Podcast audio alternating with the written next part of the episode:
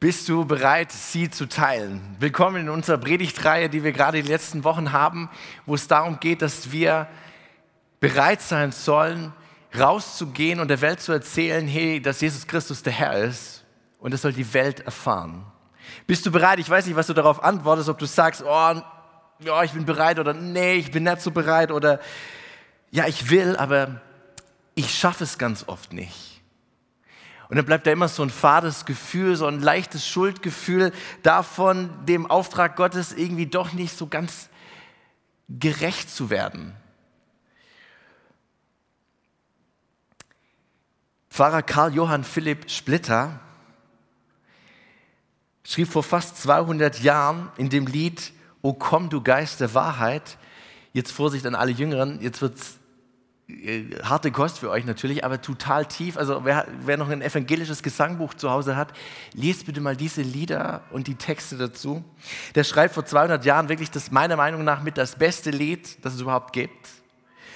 Und schreibt in eine Zeit hinein, in der der Glaube auf dem Rückzug war. Und in diese Situation schreibt er folgende Verse. Da schreibt er, Unglaub und Torheit brüsten sich frecher als je. Also Unglaube läuft und macht sich breit. Darum musst du uns rüsten mit Waffen aus der Höhe. Das ist Epheser 6 mit der Waffenrüstung drin. Und jetzt wird spannend, was erzählt er, was, was, was ruft er Gott zu in dieser glaubensschwachen Zeit? Er ruft, du musst uns Kraft verleihen, Geduld und Glaubenstreu und musst uns, Vorsicht, ganz befreien von aller Menschenscheu. Das Lied ist eine Antwort auf die Krise der damaligen Zeit. Es gab da den Rationalismus, also die Vorstellung oder die Überzeugung, der Verstand muss Vorfahrt haben vor dem Glauben. Und der ist reingebrochen. Glaube wurde quasi überholt von, von Vorstellungen, von Gesellschaftstrends, von Ideologien. Es gab einen Mangel an gelebten Glauben und einen fehlenden Mut der Christen, Glauben zu bekennen, ihren Glauben zu bekennen. Und Splitter, und das ist jetzt total interessant, ruft in diesem Lied nicht nur diesen, in diese glaubensschwache Zeit seinen Glaubensgeschwistern zu, bist du bereit? Sondern er ruft auch ihnen zu die Frage, bist du befreit? Bist du befreit? Und ich bin sehr dankbar, vor, vor, etwa zehn Tagen hat eine Frau aus unserer Gemeinde uns Hauptamtliche angerufen und hat gesagt, sie hat in ihrer stillen Zeit, in ihrer Bibellese, als sie Römer 6 gelesen hat, einen ganz tiefen Eindruck von Gott bekommen, dass es nicht nur darum geht, bereit zu sein, sondern dass bereit, ohne befreit zu sein, nicht funktioniert. Und mir selber ist es nie aufgefallen beim, Entwicklung, beim Entwickeln dieses Jahresmotto, dass bereit und befreit nur einen Buchstaben weit voneinander entfernt ist. Nur ein Buchstaben weit voneinander entfernt. Und deshalb steht diese Frage im Raum, bist du auch befreit? Denn bereit sein ohne befreit sein funktioniert nicht. Und darum soll es heute gehen, dass wir auch befreit sind, hinauszugehen in diese Welt, um Gott groß zu machen. Und ich habe drei Punkte mitgebracht, wo ich glaube, dass Gott dich befreit das zu tun. Und der erste Punkt ist, du bist befreit von dir selbst. Das klingt so ein bisschen philosophisch und die Frage ist, wo will er hin? Also was ist das Problem? Ja? Was, was ist das Thema? Das Thema heute ist ja zu Hause sein. Ihr merkt das schon, wir haben so ein bisschen nette Atmosphäre hier. Und da steckt ja die Frage dahinter, wie können wir eine Kirche sein oder Gottesdienst feiern, in der man leicht ankommt oder in der man gerne die man gern aufsucht, diesen Ort? Wie wollen wir ein anziehender Ort sein, der, der Menschen abholt? Ne? Da steckt die Frage dahinter, was brauchen die Menschen in dieser Welt? Was brauchen die? Und das ist eine sehr gute Frage. Jetzt sollten wir nie aufhören, danach zu fragen, hey, was braucht die Welt? Jetzt ist aber das Problem, dass viele Gemeinden, so wie wir, auch die letzten 20 Jahre ganz viel darin investiert haben, diese Frage zu stellen und viel daran gesetzt haben, eine bedürfnisorientierte Gemeinde zu sein die Bedürfnisse der Menschen kennenzulernen und darauf zu reagieren. Die Logik einer bedürfnisorientierten Gemeinde, jetzt müsst ihr kurz aufpassen, dass es versteht, ist, wenn die Leute schon nicht kommen zu uns, weil sie Gott suchen, dann begegnen wir ihnen einfach auf einer anderen Ebene in ihren Bedürfnissen, damit sie Gott dann finden. Das ist die Logik. Ich mache mal ein Beispiel. Viele Gemeinden haben ihre Veranstaltungen um das Momentum Gemeinschaft konstruiert und präpariert. Gemeinden bieten Unterhaltung. Und deshalb wird auch Qualität irgendwann wichtig.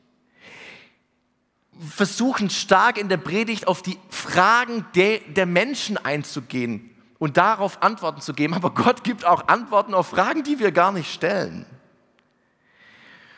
Und Leute, das ist nicht negativ. All das ist geschehen, dass Menschen in dem Kontext dieser Umgebung Gott kennenlernen und das hat sehr erfolgreich funktioniert. Extrem erfolgreich funktioniert. Auch bei uns, wenn man bei uns reinkommt, steht gleich an der Wand, willkommen zu Hause. Oder wir hatten mal das Motto, meine Gemeinde, dein Zuhause. Und das ist super schön.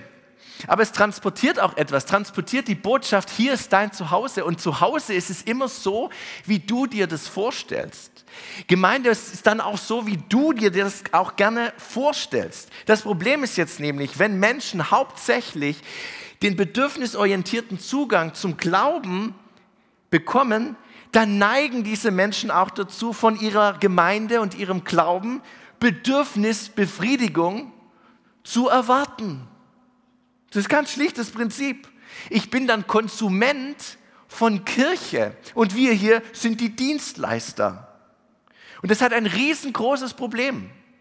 Die Folge davon ist nämlich, dass Menschen, die den Glauben so kennengelernt haben, werden der Gemeinde den Rücken kehren, sobald die Gemeinde ihnen nichts mehr bringt. Oder wenn der Einsatz, den ich in die Gemeinde gebe, größer ist als das, was für mich dabei rausspringt. Wir sind also mit dem Problem konfrontiert, dass wir uns selbst geschaffen haben. Weil wir bedürfnisorientiert Gemeinde gebaut haben. Weil wir ständig fragen, wie geht es dir, dir, dir denn hier am allerbesten? Und das ist quasi fast das höchste Gut.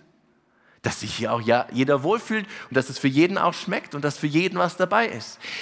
Jesus hat das nicht so sehr interessiert. Er ist schon auch auf die Bedürfnisse eingegangen. Aber als er seine Jünger aussendet, in dem letzten Kapitel des Matthäusevangeliums, quasi der letzte, die letzten Worte Jesu, da kümmert ihn das nicht so viel, die Bedürfnisse der Jünger.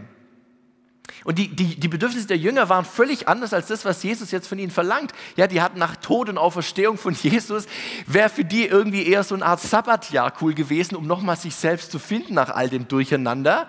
Ja, und jetzt Himmelfahrt und wie soll das alles werden? Nochmal runterkommen oder so. Das wäre ihr Bedürfnis gewesen. Aber Jesus geht nicht auf ihr Bedürfnis ein. Jesus stillt nicht ihr Bedürfnis, sondern er gibt ihnen, das ist entscheidend jetzt, einen Auftrag. Jesus gibt diesen Männern einen Auftrag. Geht hin, macht zu Jüngern alle Völker. Matthäus 28. Und ich glaube, dass wir als Kirche nicht zuerst Bedürfnisse befriedigen dürfen.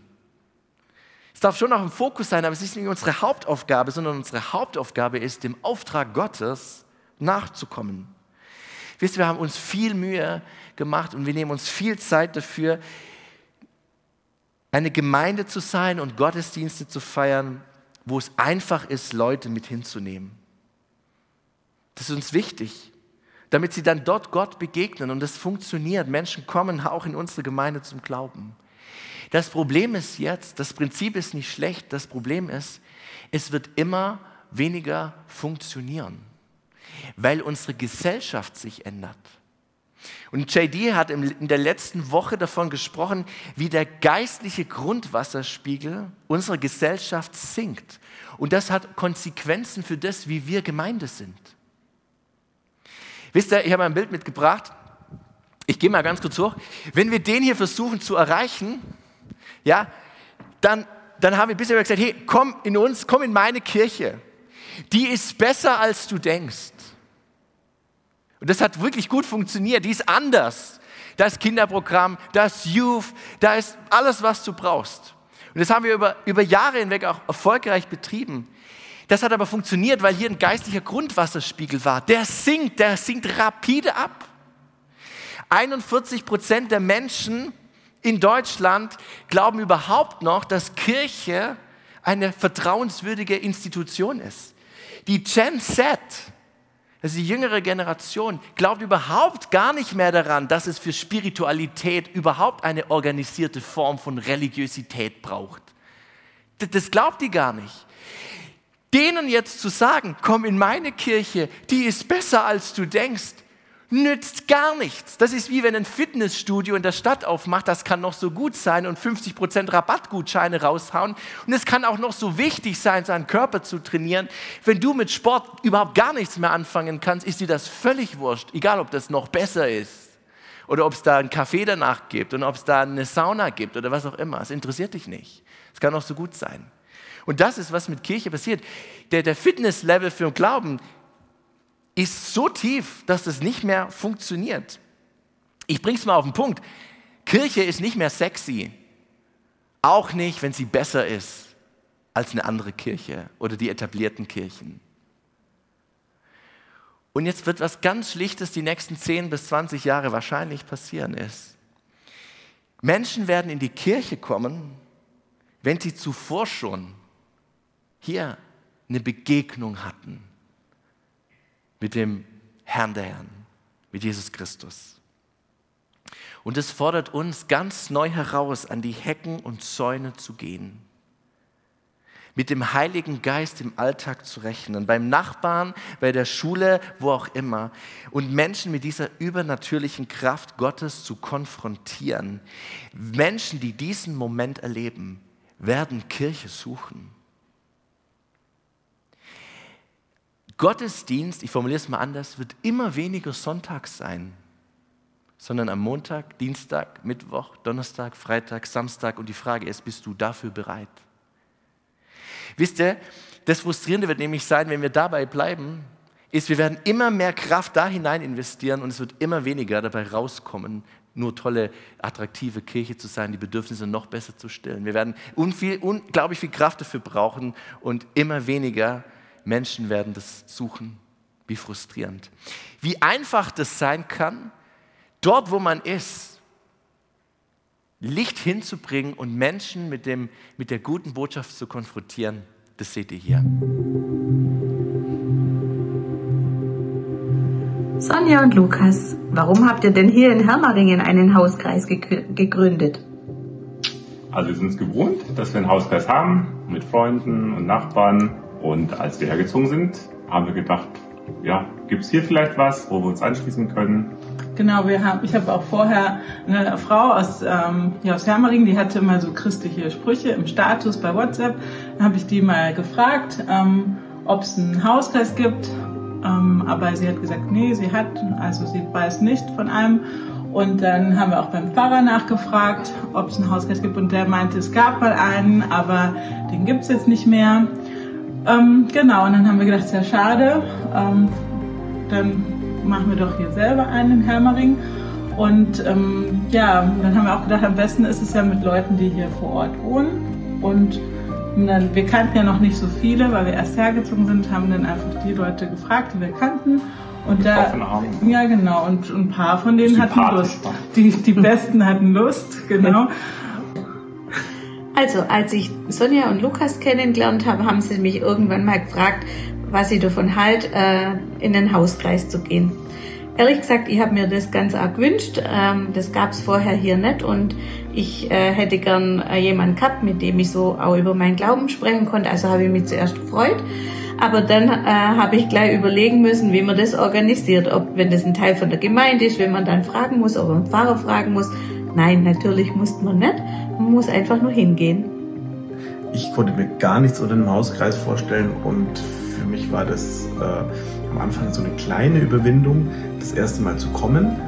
Aber als wir dann das erste Mal da waren, die Marion und ich, ähm, haben wir gesagt, beim Nachhausegehen, das war so toll, das war so schön, das ist so ein tolles Gefühl. Als Sonja und äh, Lukas uns gefragt haben, ob wir zum Hauskreis kommen möchten, hat mein Mann eigentlich gleich zugesagt für uns beide. Und ich war da nicht so begeistert, weil ich habe das, also ich habe das Wort Hauskreis gar noch nie gehört gehabt. Ich wusste nicht, was mich da erwartet und ich war eigentlich ein bisschen skeptisch und habe dann auch vorher tatsächlich zu Sonja und Lukas gesagt, ich komme jetzt halt einmal mit und gucke mir das an. Und jetzt im Nachhinein muss ich sagen, es ist total toll. Es ist eine ganz große Bereicherung in meinem Leben und ich freue mich immer sehr, wenn der Hauskreis stattfindet. Lukas und Sonja, die ganz einfach an dem Ort, wo sie leben und wohnen, ähm, Menschen fragen, ob sie nicht einfach mit ihnen Hauskreis feiern und in Berührung kommen mit, mit diesem Gott und dann auch Teil von Gemeinde werden können. Das ist unser Auftrag. Das Zweite ist, wir sind befreit davon, dass es in Kirche nicht um dich geht. Es geht nicht darum, dass, dass, du, hier, dass du dich hier primär wohlfühlst. Das ist, gar nicht, das ist gar nicht das, was Jesus wollte.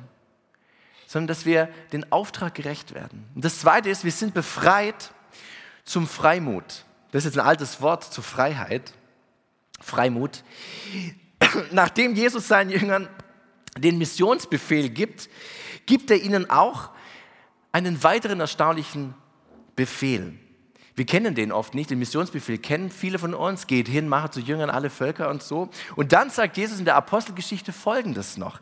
Er sagt, und als er mit den Jüngern versammelt war, befahl er ihnen, sich nicht von Jerusalem zu entfernen. Das ist super merkwürdig. Jesus gibt den Auftrag, geht los, geht an die Enden der Erde und jetzt sagt er ihnen, stopp, wartet noch, bleibt in Jerusalem. Das ist total krass. Denn es war eigentlich alles bereit. Es war alles bereit. Die Lehre von Jesus, die Botschaft von Jesus war in einem langen Vermittlungsprozess und Jüngerschaftsprozess den Jüngern übergeben worden. Sie hatten den besten Lehrer, die Botschaft war da. Zweitens, die Erlösung am Kreuz war vollbracht. Das Kreuz war aufgerichtet, das Heil der Welt war da, die Sünde gesühnt, der Tod besiegt und trotzdem sagt Jesus, marschiert noch nicht los. Drittens, der Befehl, der Auftrag war schon ausgesprochen. Es war schon klar, um was es gehen soll. Und Jesus sagt aber nochmal, stopp, marschiert noch nicht los. Alles war bereit, nur eins hat gefehlt die Jünger waren noch nicht befreit, es zu tun. Sie waren noch nicht befreit, es zu tun.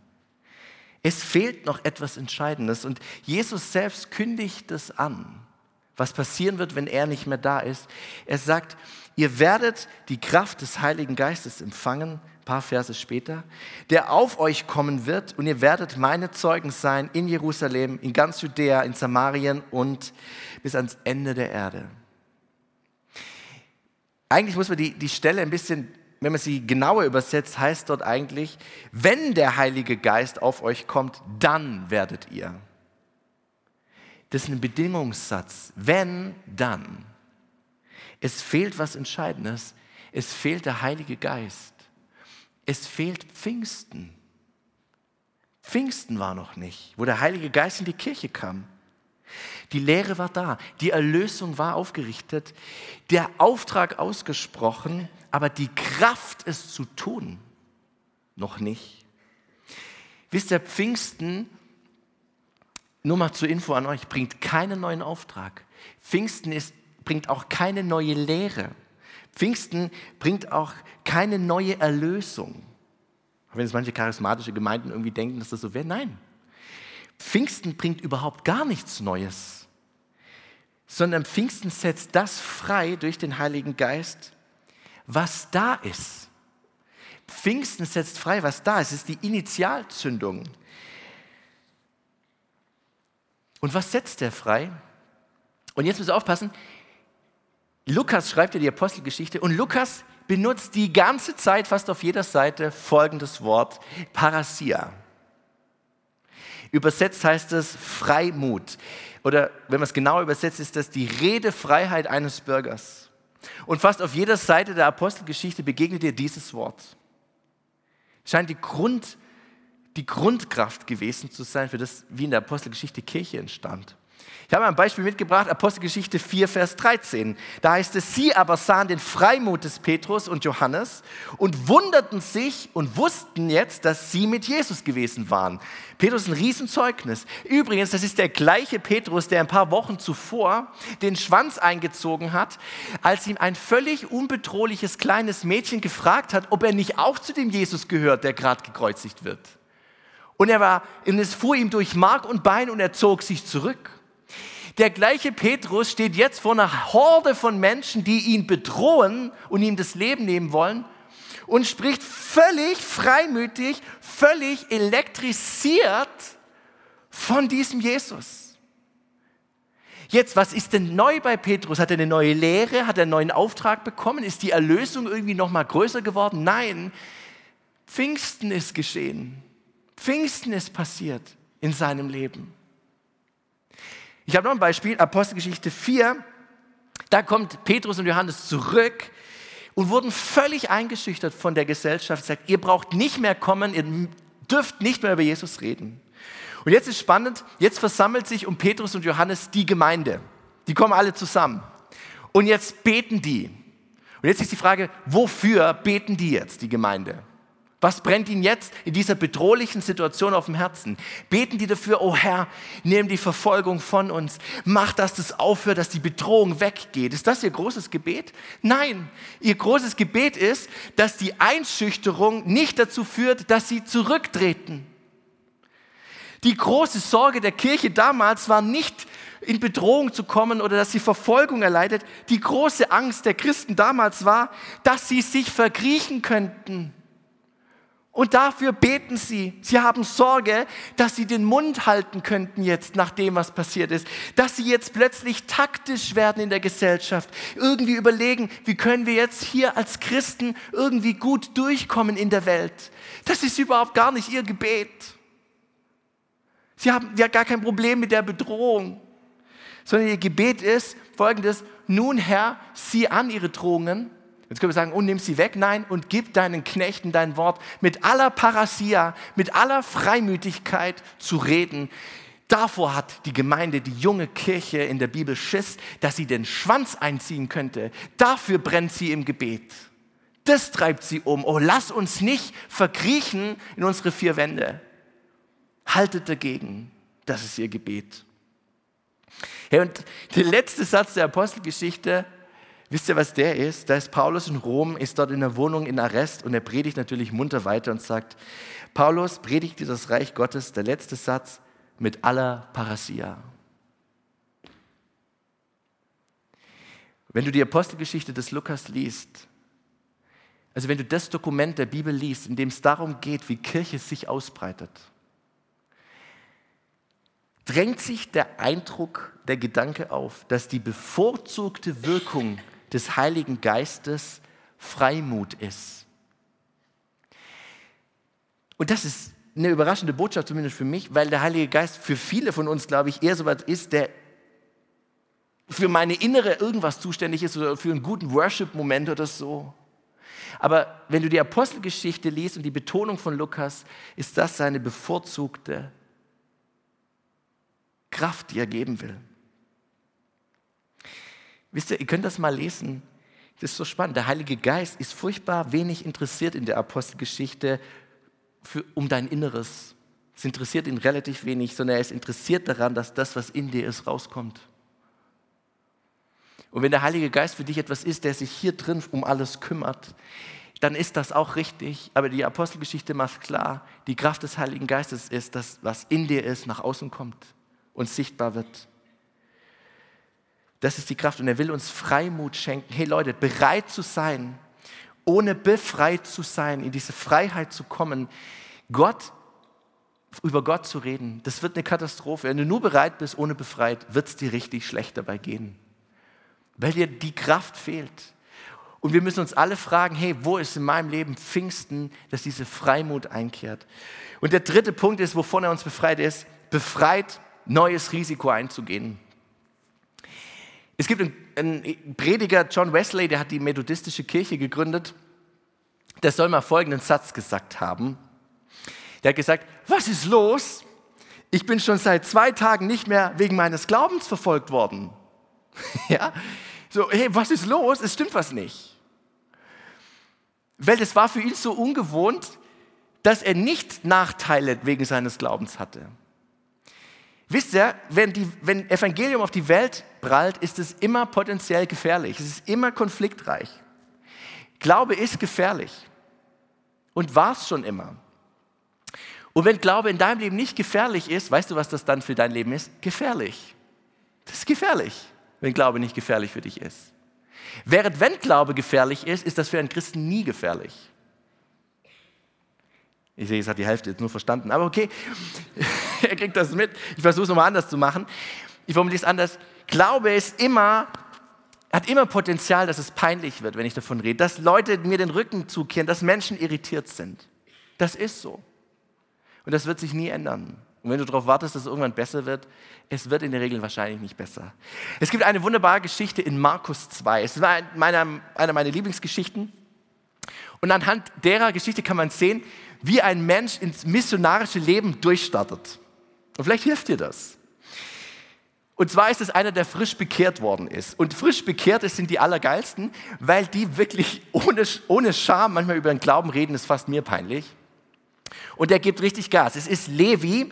Levi ist Zöllner, ein wohlhabender Mann, aber übel drauf, so eine Art rücksichtsloser Immobilienmakler oder so ein Bandenmitglied mit tätowierten Oberarmen.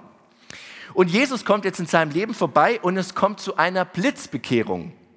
Warum der sich bekehrt, wissen wir nicht. Was da jetzt genau ablief in seinem Herzen, keine Ahnung. Aber er folgt Jesus. Halleluja. Jetzt sitzt er da wahrscheinlich, das steht so nicht in der Bibel, aber er sitzt zusammen mit den anderen Jüngern am Lagerfeuer bei Jesus.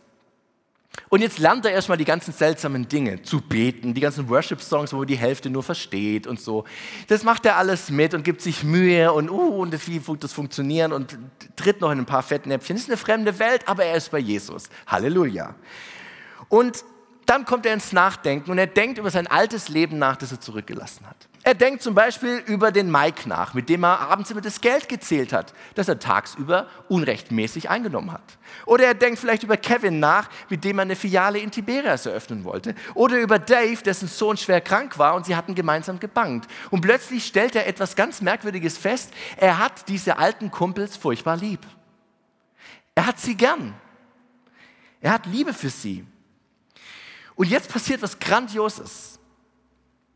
Jetzt kommt bei Levi etwas zusammen, das unglaubliche Kraft besitzt. Zwei Dinge. Es kommt bei ihm jetzt nämlich zusammen Freimut und Liebe. Freimut und Liebe. Und es verändert alles. Das hat richtig Kraft. Denn jetzt macht Levi ein Fest. Und er lädt die alten Kumpels ein und die neuen auch. Also die Jünger.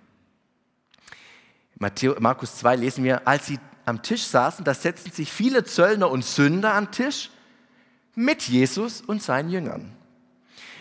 Und der Levi tischt nochmal auf, das beste Essen, das es gibt, alles da.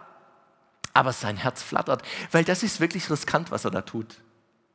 Was ist, wenn seine alten Kumpels über die Machenschaften sprechen, über ihre Frauengeschichten in den dunklen Gassen, wenn sie ihre Tattoos zeigen, wenn sie ihre widerlichen Geschichten auspacken, die da alles sind? Uh, was sollen da die frommen Jungs denken?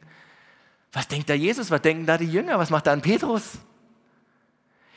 Aber auch von, der, von den frommen Leuten geht Gefahr aus. Was ist, wenn die nur über ihren Glauben sprechen und wenn die so darüber reden, dass es kein Mensch verstehen kann?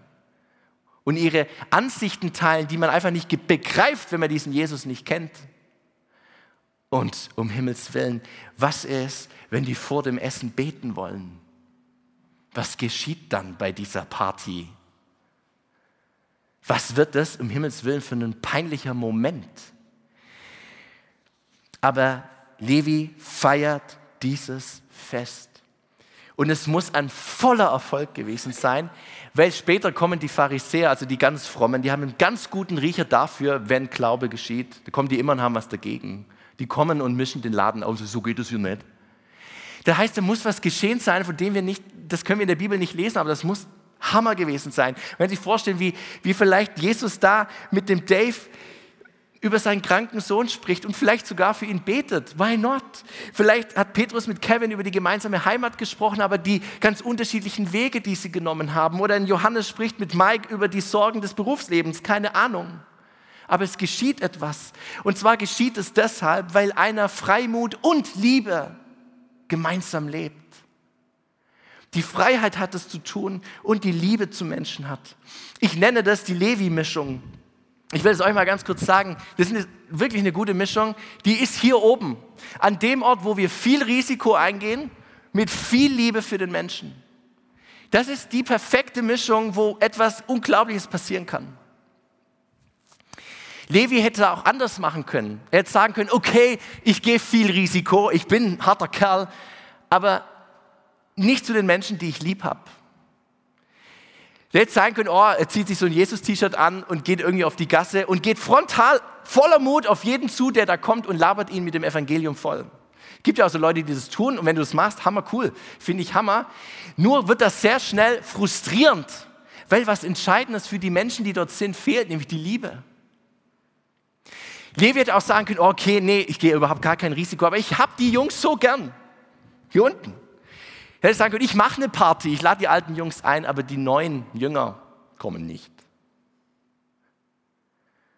Oder er kümmert sich um die alten Kumpels, aber er gibt nie Zeugnis. Die spüren zwar, wow, der Levi, der ist voll da für uns, aber er redet nie darüber, warum. Oder so ganz fromme, die sich hier unten bewegen, das sind die, denen Menschen super wichtig sind, aber die die Eier nicht haben, quasi, die kein Risiko eingehen wollen, die noch nicht befreit sind, Freimut zu geben, das sind dann die, die Mission studieren. Also die dann, oh, wie könnten wir es noch machen oder so. Und dann teilen sie in ihrem Hauskreis ihre Erkenntnisse und spüren doch das fade Gefühl von Schuld, weil sie merken, dass sie selber nie die Bereitschaft haben, ins Risiko zu gehen. Und ich weiß nicht, wo du unterwegs bist, ich weiß, wenn du dich nur hier bewegst, wird dich das frustrieren. Wenn du dich hier bewegst, wirst du Schuldgefühle haben und dein missionarisches Leben, deine, deine Bereitschaft für Gottes zu geben, wird aufhören. Es ist die Levi-Mischung dort oben. John Ortberg, ein amerikanischer Prediger, hat mal gesagt, eine Definition von Mission. Er hat gesagt, Mission ist, die Menschen, die wir lieben, zusammenzubringen mit dem Jesus, den wir folgen. Was ganz Einfaches, was ganz Schlichtes. Die Menschen, die wir lieben, zusammenzubringen mit dem Jesus, dem wir folgen. Das ist die Levi-Mischung. Wisst ihr, Levi tut es nicht aus Pflichtbewusstsein heraus, sondern aus Liebe und Freimut. Er tut es nicht, um einfach stur dem Missionsbefehl zu folgen, sondern er tut es, weil er diese Freunde liebt und von, von, von Jesus so befreit worden ist, dass er das Risiko, den Freimut hat, es zu tun. Und Leute, er tut das einfach deshalb auch, weil dieses Fest, das er da feiert, einfach das Naheliegendste ist. Es ist einfach das Naheliegendste zu tun. Wir denken auch Mission, da muss ich dann jenes tun oder das. Nein, das Naheliegendste tut er. Die Menschen, die er liebt, die Menschen, die du liebst, zusammenzubringen mit dem Jesus, den du folgst. Das ist die Levi-Mischung. Freimut und Liebe. Das hat Kraft. Ich habe das vor etwa drei Wochen probiert. Ich habe mir vorgenommen, dass ich jede Woche eine explizit missionarische Aktion mache. Also eine explizit missionarische. Das heißt dort oben in der Ecke zu sein. Und dann habe ich angefangen und dachte, okay, wie mache ich das jetzt? Der Sound gehört nicht dazu zur Story, keine Angst. Auch wenn sich jetzt Dramatik aufbaut. so dramatisch ist es nicht. Dort oben findet immer einen, in unseren Räumen dort oben sind unter der Woche ist ein Sprachkurs da mit 20 Menschen, die Deutsch lernen. Und die laufen immer an unserem Büro vorbei. Wir sitzen da oben, wir grüßen die immer lieb. Und an dem Dienstagmorgen war klar, Uli, diese Woche, was ist deine explizit missionarische Aktion? Wo ist die Levi-Mischung? Und dann dachte ich, okay, die laufen jetzt schon seit Wochen an uns vorbei. Ich grüße die immer und ich habe wirklich ein Herz für die Leute, weil ich denke, hey, wer seid ihr? Und dachte ich, jetzt gehe ich Risiko. So, bin ich losgegangen aus dem Büro raus und dachte, ich gehe darüber und frage die Dozentin einfach, ob ich die nicht einfach mal begrüßen sollte. Hier in unserem Gebäude und wie schön es ist, dass sie da sind. Und natürlich würde ich geschickt einpflanzen in meine kleine Rede, warum wir das hier tun und wer Jesus Christus ist und so. Und ich hätte es ihnen gesagt, sie hätte ich gut hingekriegt. Also gehe ich rüber, stehe auf dem Bürostuhl auf, laufe rüber, wirklich Levi-Mischung, voller Risiko und denke mir, die schnappe ich mir, ich habe die Liebe für die Leute, ich mache das jetzt. Woo! Und laufe da drüber und gehe zur Dozentin und erkläre ihr meinen Plan. Und wir stehen uns so gegenüber und die guckt mich an und versteht kein Wort. Sie begreift nicht, was ich da machen will. Dass ich einfach nur Hallo sagen will und die Leute begrüßen soll. Und ich merke, wie die geht dann so einen Schritt zurück von mir Und in dem Augenblick bricht in mir alles zusammen. Der, die ganz, der ganze Mut war plötzlich verschwunden. Und ich stehe dann und versuche ihr nochmal zu erklären. Sie hat das nicht so richtig verstanden und sie hat das Deutsch nicht so richtig begriffen, hatte überhaupt keine Ahnung, was will der Vogel von ihr. Und ich spüre das, dass das überhaupt gar nicht funktioniert. Und Leute, das war der peinlichste Moment der letzten drei Jahre meines Lebens. Es war so peinlich, da zu stehen. Und ich war so fertig, dachte, okay, hey, sorry, guten Unterricht euch. Und ich bin auf dem Absatz umgedreht und ins Büro zurück, setze mich da auf meinem Stuhl. Doro sitzt da und sagt, Uli, was ist los? was passiert? Ich war so frustriert. Die hat nur einen Schritt zurückgehen müssen und mit dem Gesicht komisch machen und ich war völlig aus dem Konzept. Sie hat nicht verstanden, was ich wollte. Es war so peinlich, Leute. Aber wisst ihr, wo ich war? Ich war dort oben. Ich war an dem Ort. Und wisst ihr, was jetzt das Krasse ist? Ich war so frustriert, ich habe mich so geschämt auch dafür, dass ich das, die Courage nicht hatte, dass ich das nicht, dass ich das nicht weiter verfolgt habe, dass ich ich habe einfach die Hosen voll gehabt und dann bin ich aus lauter Frust und aus lauter Feigheit bin ich runtergegangen und habe einen unserer Städtische genommen und habe gesagt, so, ich stelle euch wenigstens einen Städtisch mit Flyern vor die Tür, dort oben in die Ecke, dass auch jeder, der jetzt hier vorbeiläuft, die Flyer für Ukraine-Hauskreis und International Service und unsere Gottesdienste und alles sieht. Und ich dachte, wie peinlich ist das alles, dass du einen Tisch mit Flyern hinstellst, was soll das? Ich war echt fertig. Und zwei Wochen später oder eine Woche später kommt Sammy ins Büro und sagt, hey, am Sonntag im Gottesdienst war richtig schön. Da waren Menschen von diesem Deutschlernkurs da. Die haben die Flyer auf dem Tisch entdeckt und die sind gekommen. Und den Sonntag drauf hat er einen Bus voll gemacht mit Menschen, die hierher gekommen sind. Und heute Morgen, als ich das gepredigt hat, kam der Typ der diesen Flyer in der Hand gehalten hat und mitgenommen hat und hat hier Heimat gefunden. Es wird peinlich. Es fühlt sich nicht gut an für dich da oben in der Ecke. Aber der Heilige Geist tut was, wenn wir dort sind. Er will was machen. Glaubst du das noch, dass Gott sich manifestieren kann in dieser Welt? Und dass er das tun möchte? Ich lade dich ein, dass wir als Gemeinde, dass wir ein Ort werden, der sich dort oben bewegt.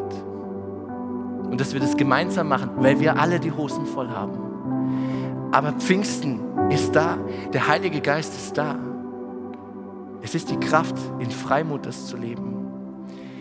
Und Georg Philipps Bitter hat noch weitere Verse geschrieben. Ich möchte einen noch vorlesen am Ende aus diesem Gesangbuch, Evangelische Gesangbuch 136 Seite, für alle, die daheim gucken wollen komm, du Geist der Wahrheit, sagt er, du Heiliger Geist, bereite ein Pfingstfest nah und fern. Lass doch mal Pfingsten werden.